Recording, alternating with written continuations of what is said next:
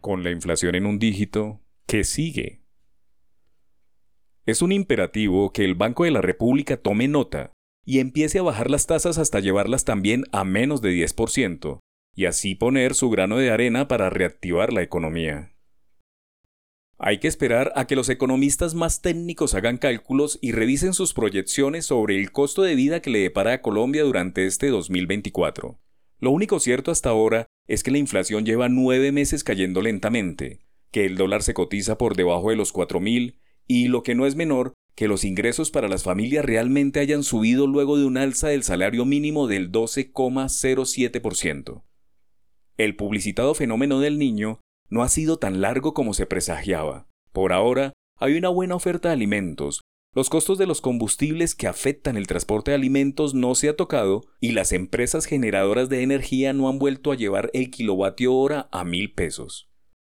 Muchos son los factores que pueden pintar una inflación baja para el comienzo del año, a la luz de lo ocurrido durante el 2023, un año un poco más barato que el anterior 2022, en el cual se sintió la destorcida de la pandemia.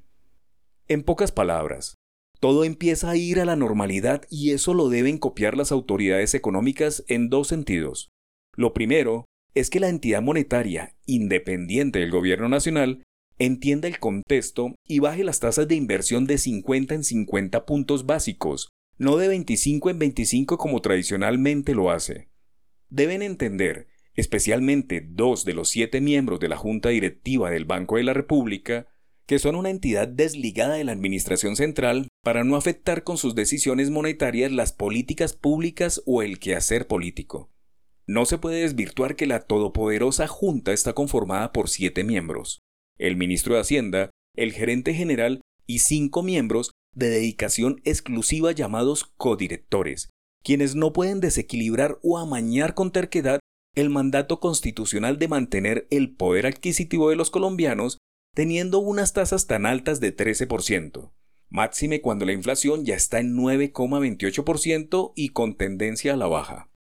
El consumo, basado en el ingreso de las familias y el acceso al crédito formal, es un pilar fundamental para reactivar la economía y, por supuesto, de las empresas, quienes necesitan dinero barato para nuevos proyectos, generar empleo y pagar impuestos.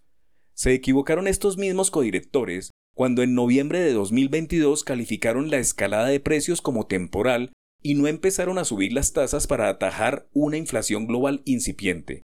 Ahora es el turno para enmendar su error y poner el dinero más barato. Lo propio debe hacer el gobierno nacional a través de la Superintendencia Financiera, que certifica la tasa de usura que de momento está en 34,98% una de las más altas de la región, y la cual actúa como espejo de los consumos con tarjeta de crédito. Si el crecimiento del PIB es casi nulo, gran responsabilidad de esto se debe al costo del dinero. El segundo punto es que los ministerios de corte económico deben lanzar un plan contracíclico envolvente, generalizado, que aproveche el momento de una inflación cayendo y tasas empezando a bajar para reactivar la economía. El pasado trimestre, octubre, noviembre y diciembre, es de los más malos de la historia reciente y hay muchas expectativas sobre el arranque de este. Un 2023 con crecimiento inferior a un punto y un 2024 que pinta mejor es el punto de quiebre que se necesita para enderezar el caminado.